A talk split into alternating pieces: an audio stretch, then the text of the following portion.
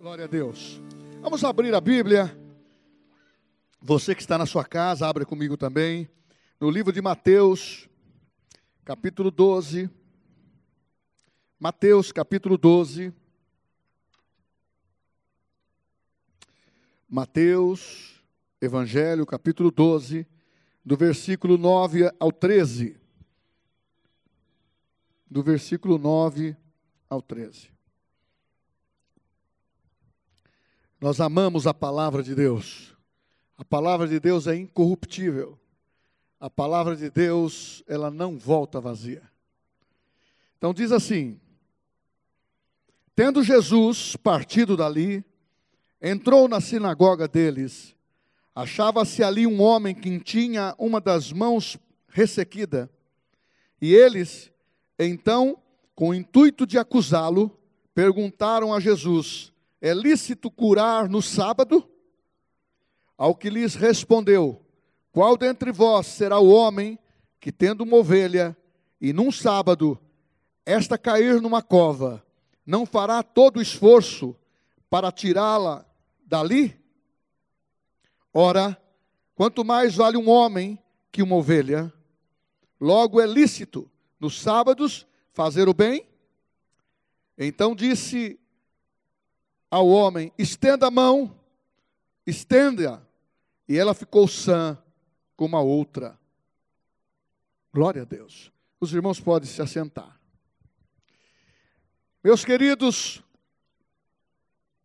é uma quinta-feira onde falamos de fé e de cura. E nós colocamos os milagres em evidência. Porque quando você usa o nome de Jesus, quando você tem essa consciência e sabe que você recebe autoridade da parte de Deus, autoridade delegada, que o nome de Jesus funciona, ele atua, ele é instantaneamente a forma de liberar o poder. Porque a Bíblia fala que esse poder iria acompanhar o nome de Jesus.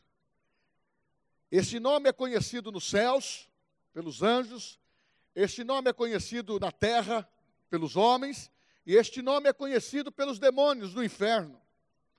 Os três mundos tremem, porque quando nós falamos de libertação, de cura, logo nós estamos centralizando que em Cristo se opera todo milagre, toda fonte de salvação e toda fonte de libertação para a vida do homem seja na área física, como na área espiritual, emocional.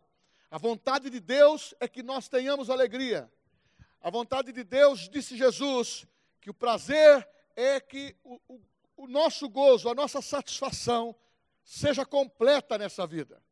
Não é porque o mundo está tenebroso, não é porque o mundo está falindo o, os conceitos morais e tentando engessar ou atrofiar os valores espirituais, que a igreja vai entrar em decadência. Não! A igreja ela tem uma autoridade vinda dos céus. E nós temos que estar animado todos os dias.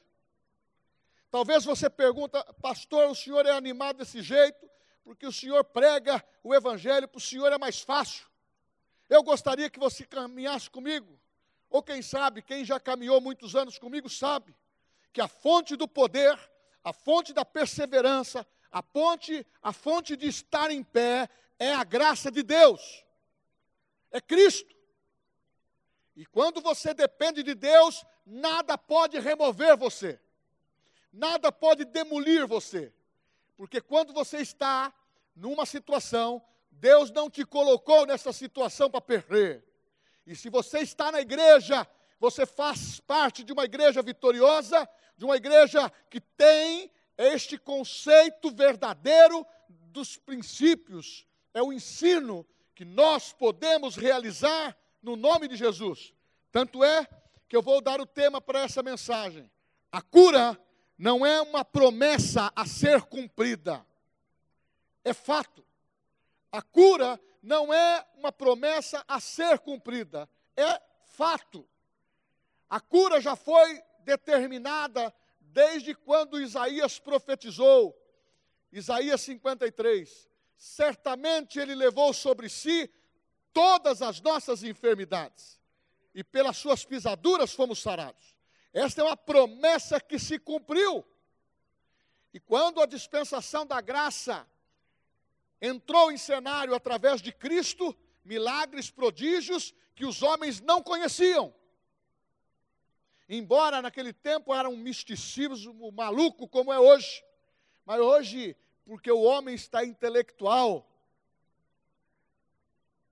o misticismo e as coisas malignas, elas estão embutidas em nomes, em nomes assim tão delicados, até mesmo ligado a filosofias, a ciência cristã, e ninguém percebe. Mas quando vê uma pessoa que está perturbada, uma pessoa endemoniada, ela sabe que é demônio. E quando Jesus começou a fazer os milagres, as coisas começaram a acontecer.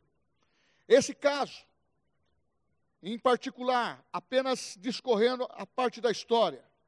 Um homem com mão mirrada. Você percebe no texto, isso relata em Mateus, Marcos e Lucas. Mas você percebe que este nome não é claro, é uma pessoa anônima. Não tem o nome deste homem, nenhum dos evangelhos. Ele era uma pessoa qualquer, já discriminada, porque aqui, como uma mão ressequida, uma mão mirrada, parte do seu corpo, a mão era seca, não tinha vida. E, e Lucas, ele se refere como a mão direita. Eu sou destro. Então eu preciso da minha mão direita como ponto de apoio melhor. Ela me facilita. Quem é canhoto, sinistro, ele precisa do apoio forte da mão. Salvo aqueles que conseguem lidar com as duas, duas mãos e fortalecer a musculatura. Fora disso, este homem teve um grande, um grande preconceito para trabalhar, para cumprimentar pessoas. Se eu tivesse um defeito nas minhas mãos, eu vou cumprimentar sempre com a mão direita. Eu teria dificuldade.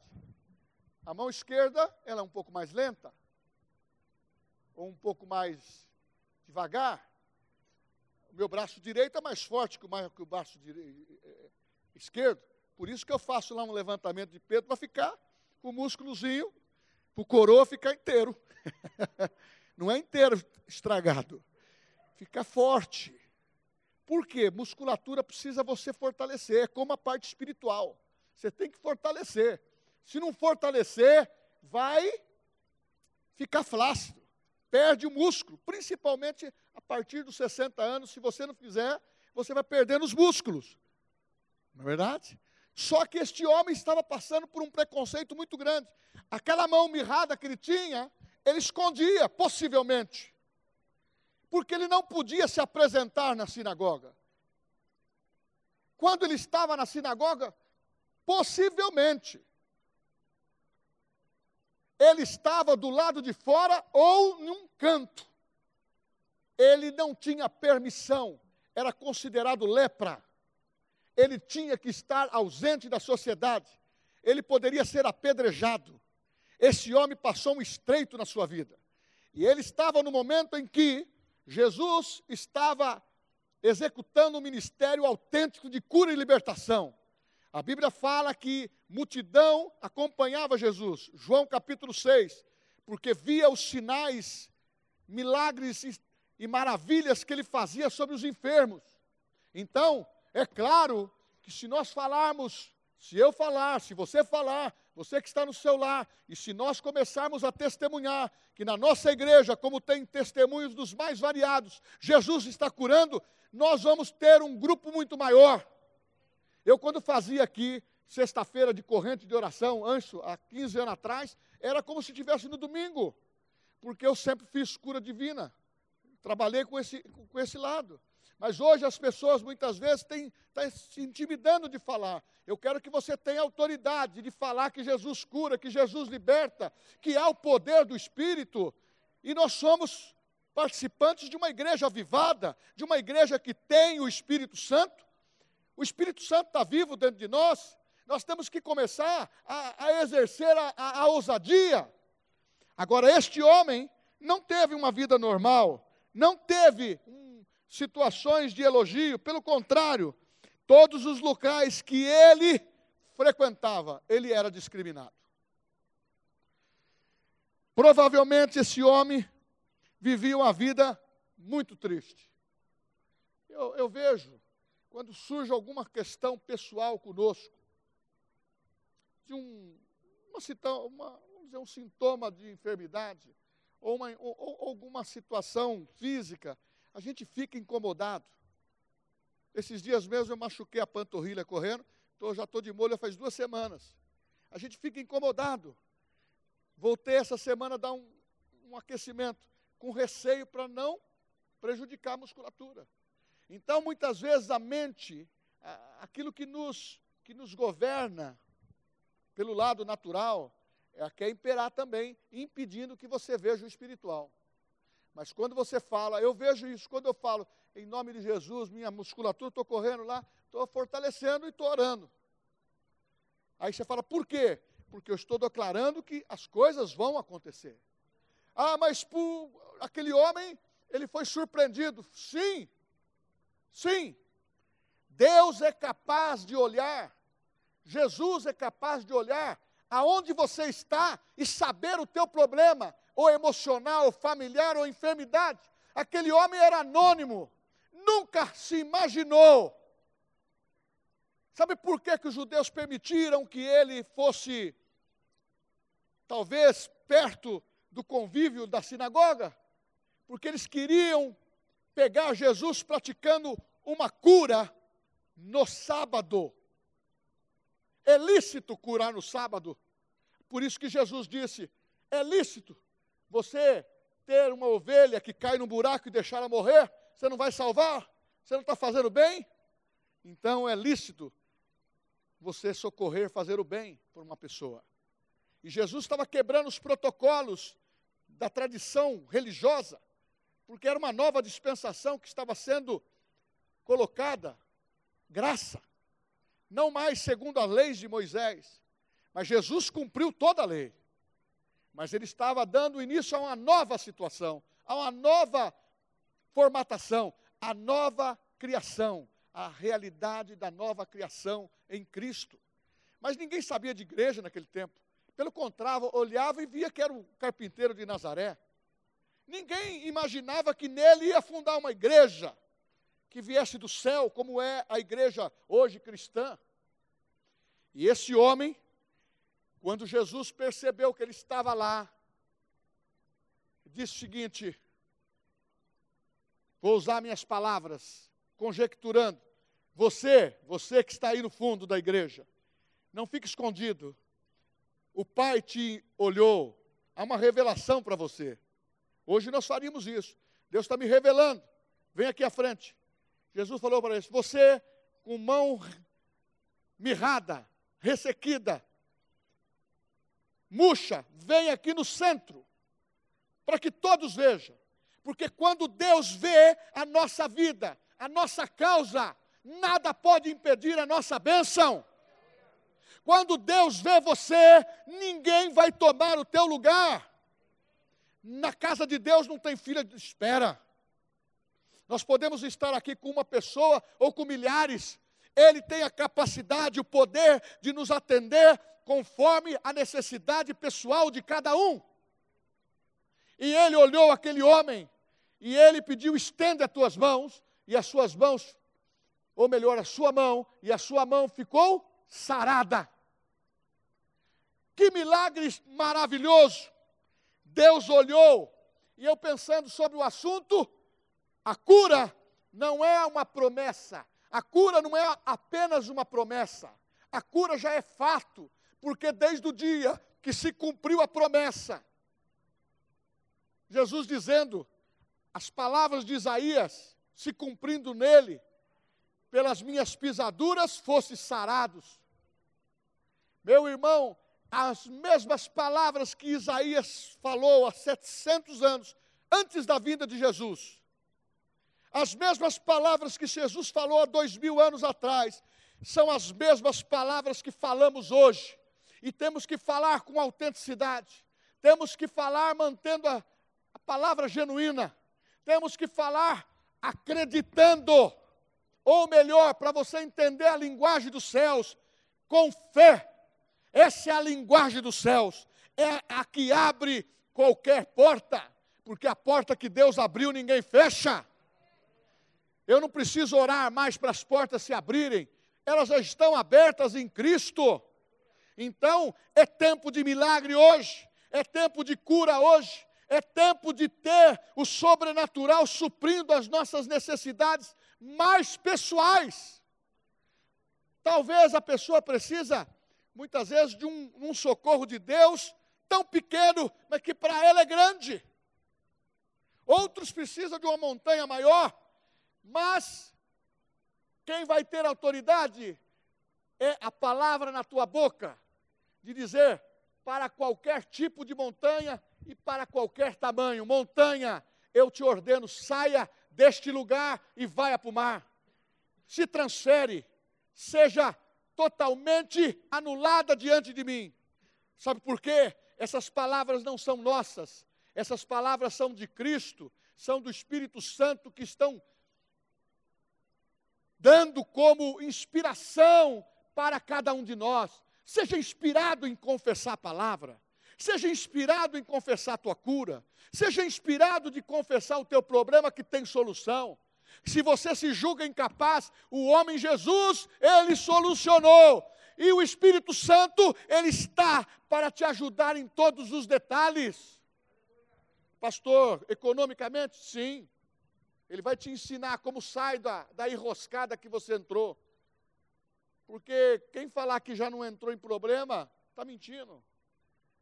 Muitas vezes, dentro da situação comercial, dentro da situação de, de desejar alguma coisa para dentro de casa, aspira a comprar alguma coisa, está tá ganhando bem, e os primeiros seis meses está tudo jóia, acontece um probleminha, mudou a parte do, do financeiro, as coisas começam a acontecer. E tem pessoas que muitas vezes não, não tomam a decisão rápida de cortar na carne. Ela vai aguardando. Outros confia. E eu não quero avaliar a fé de ninguém. Eu só vou dizer o que Jesus disse para mim. Se ele disse para você, você está no mesmo nível. Estamos juntos no mesmo nível. Se tiverdes fé, como um grão de mostarda, é pequenininho, o que vai valer para mim vai valer para você, vai valer para a igreja. E Jesus disse que as minhas palavras não voltam vazia. Está escrito no Evangelho de João, capítulo 15, versículo 7. Se as minhas palavras permanecerdes em vós. Mas ele faz uma condição lá: se vocês permanecerdes em mim funciona quando a gente está ligado em Cristo. Por isso que ele disse: sem mim nada podeis fazer. Então, esse homem com a mão mirrada, ele ficou sabendo de Jesus. Qual o nome dele? Não é importante. Qual o teu nome? Não é importante agora. O importante é você se apropriar da, da cura, da libertação, da solução que você precisa e se você quiser se tornar conhecido, venha e nos dê, nos dê o testemunho. Agora, caso contrário, você fale para outras pessoas.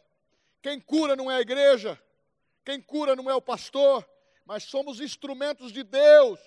Deus usa a mim e usa outros, mulheres e homens dentro da igreja, para estarmos unidos nessa mesma fé, para que os milagres aconteçam conosco, com as crianças, enfim. O que você disser, vai valer. O que você proferir vai ter correspondência. E quando nós pensamos dessa palavra, dessa maneira, a palavra de Deus, ela é reconhecida como o bom remédio. Uh, aleluia. Aquele homem não foi menosprezado por Jesus. Você está se escondendo aí, venha para o meio. Venha para o meio. Jesus não perguntou qual Quanto você está dando de oferta na sinagoga, filho? Não tem nada disso. De que família você pertence? Jesus olhou para ele, estende a sua mão. É graça. Favor de Deus não vê sociedade, não vê cargos, não vê capacidade financeira nem intelectual. Ah, Deus quer a nossa fé. Estende as mãos, e ele estendeu, e a sua mão foi curada. Talvez o texto não é esse sentido, mas pode ter pessoas que estão com mão, ou melhor, com algum órgão do corpo mirrado, ou talvez até o coração seco, que precisa abrir para a fé, porque a fonte de Deus é inesgotável para nos perdoar, para fazer algo impressionante, porque a palavra de Deus, Provérbios capítulo 4, 20, é o bom remédio, é o remédio infalível, é aquele que você toma e vive, é aquele que você toma, não vai melhorar, ele vai te curar. Por isso que você fala para uma criança sobre cura, ela fala, eu creio. A gente vê criança, quando você fala alguma coisa, fala, vamos orar, pai? Ora. Ela pede para orar primeiro que o pai, primeiro que a mãe. Sabe por quê? Ela crê. E nós temos que ser como uma criança, ter essas atitudes desarmadas no nosso coração e saber que Deus está te chamando, venha para o meio, não é para te expor, mas é para que você tenha você tenha o poder sobrenatural na tua vida, Ele quer valorizar você, e quer você com um corpo sadio, Ele quer você bem estruturado, Ele quer você com cabeça boa, de entender que precisa um planejamentozinho financeiro, para não entrar no desgaste, e quando a gente entra, pedir para Jesus nos tirar mais rápido possível, que incomoda, não é? E é uma das coisas que nós precisamos sempre estar tá caminhando junto. Você deseja a cura, você deseja o milagre. Uma coisa que eu digo para você na igreja: nós não fazemos acepção de pessoas. E quando nós falamos o nome ou trazemos para perto, não é para expor. É pelo contrário, a família de Deus gosta de estar junto. quando você está numa fé, aonde ela é visível, você olha, eu olho para vocês que estão com o nariz e boca encoberta, a gente olha os olhos, vendo-lhes a fé nos olhos. E é gostoso, porque a gente está bebendo como se estivesse ouvindo hoje a, a palavra pela primeira vez. É dessa maneira que eu estou aqui pregando. Você sabe por quê? Porque a palavra tem que ser revelada. A palavra tem que ser inspirada e a palavra tem que ser vivida no mundo prático. Sabe por quê? Nada pode resistir o poder que Deus armazenou dentro de você. Você é capaz, não incapaz. Você tem solução nas suas mãos, não situações incontroláveis. A sua causa é reversível, sim, seja qual for, tem solução.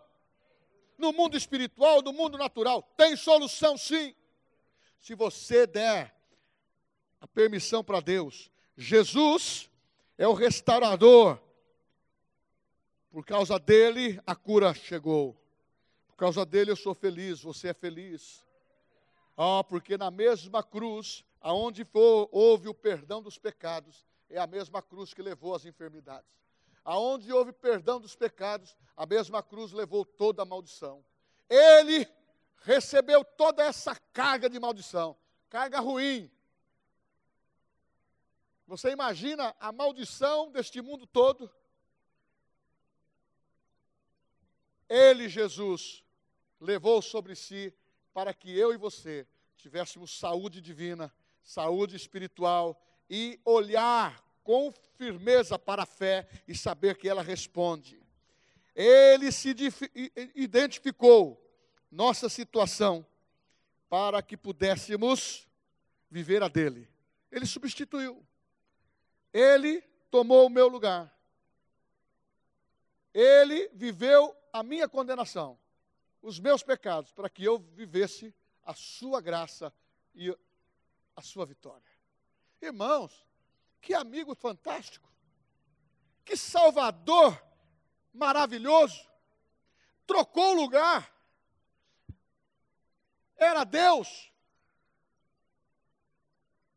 Mas abriu mão da sua glória por amor a, a mim, a você.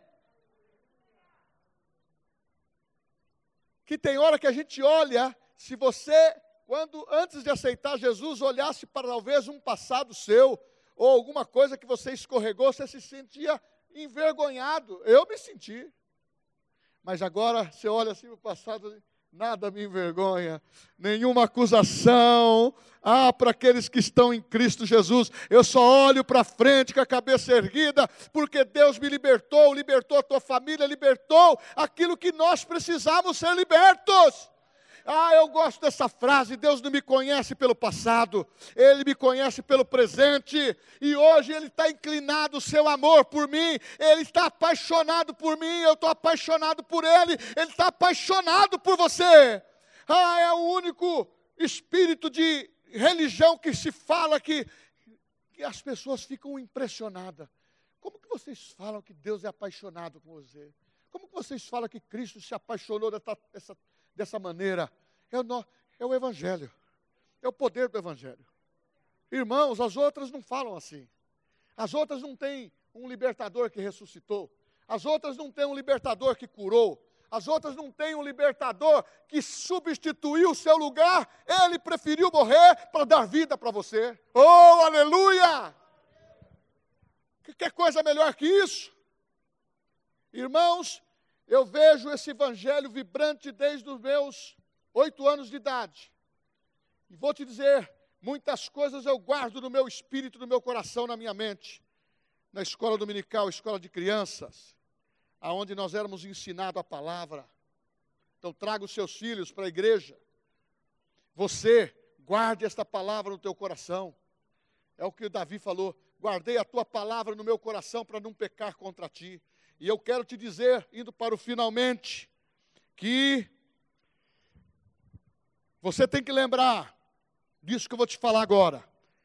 Deus é aquele que está constantemente fazendo brotar uma força nova na tua vida. Sempre Ele está falando, vai para frente, filho. Te dou um renovo, te dou uma força. Vai para frente. Mas eu, não, filho, você não fez, vai embora. Você já pediu perdão? Os seus pecados, mesmo que sejam considerados como a escarlata, eu disse perdoado. Ó, oh, bateu o selo, perdoado. Você já foi reconhecer um documento? Você já foi passar uma escritura pública? O camarada selou.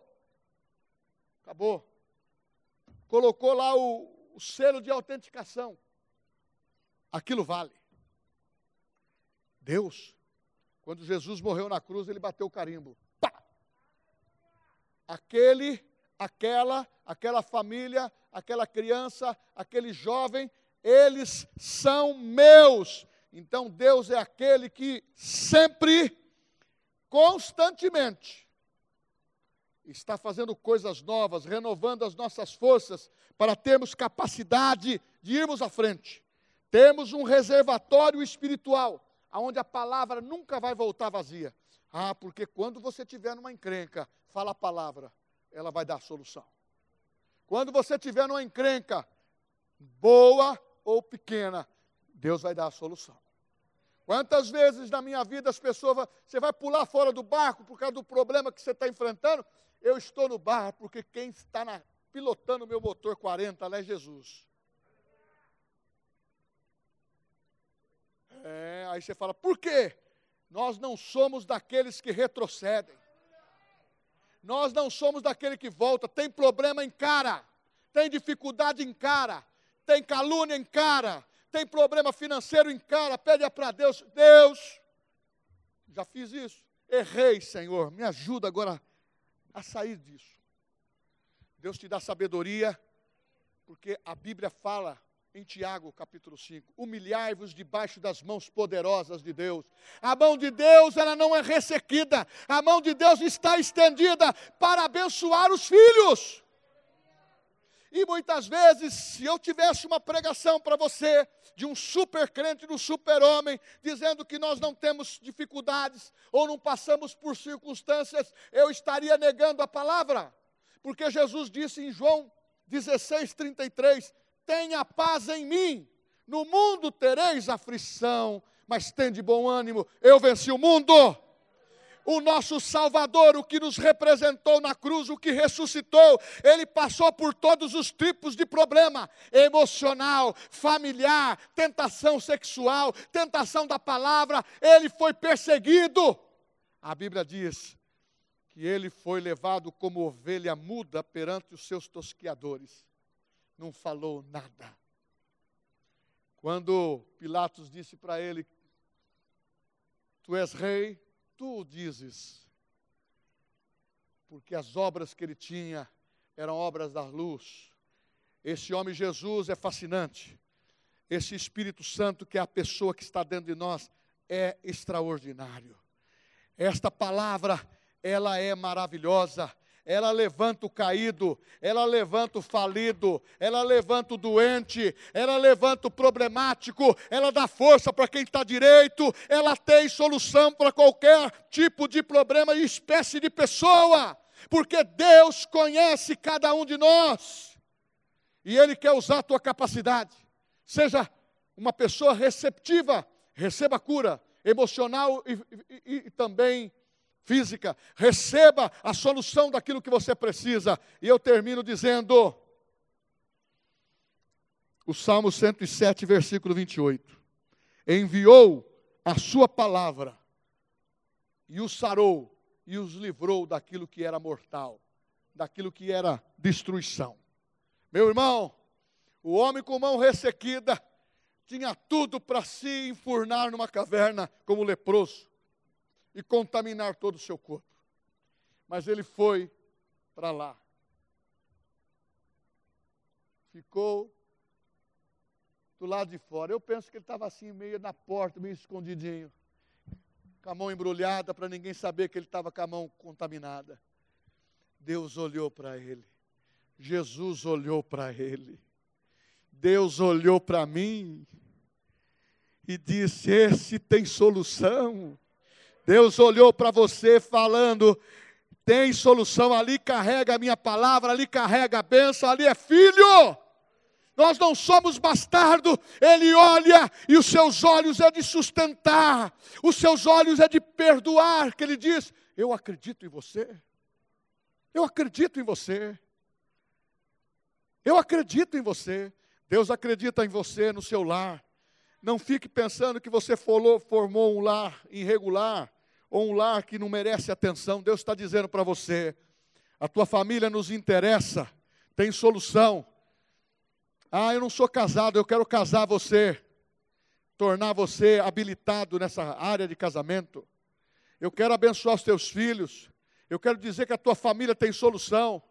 Ai, pastor, tem maldição, vamos quebrar essa maldição, porque tendo Cristo nascendo de novo, maldição vai embora e você começa a viver uma nova vida com Cristo e as coisas mudam. Eu fico empolgado, parece que eu estou começando agora a palavra. Eu vou até fechar aqui, porque. Mas por que, que o senhor prega dessa maneira, pastor? Estou pregando para mim, estou me fortalecendo também. Estou aí, você está aí, eu estou me fortalecendo. Eu saio daqui, eu saio daqui forte. Oh, aleluia. Oh, minha mulher até fica. Mas você saiu de casa, o seu olhos estava vermelho, parecia que você estava cansado. Fiquei renovado.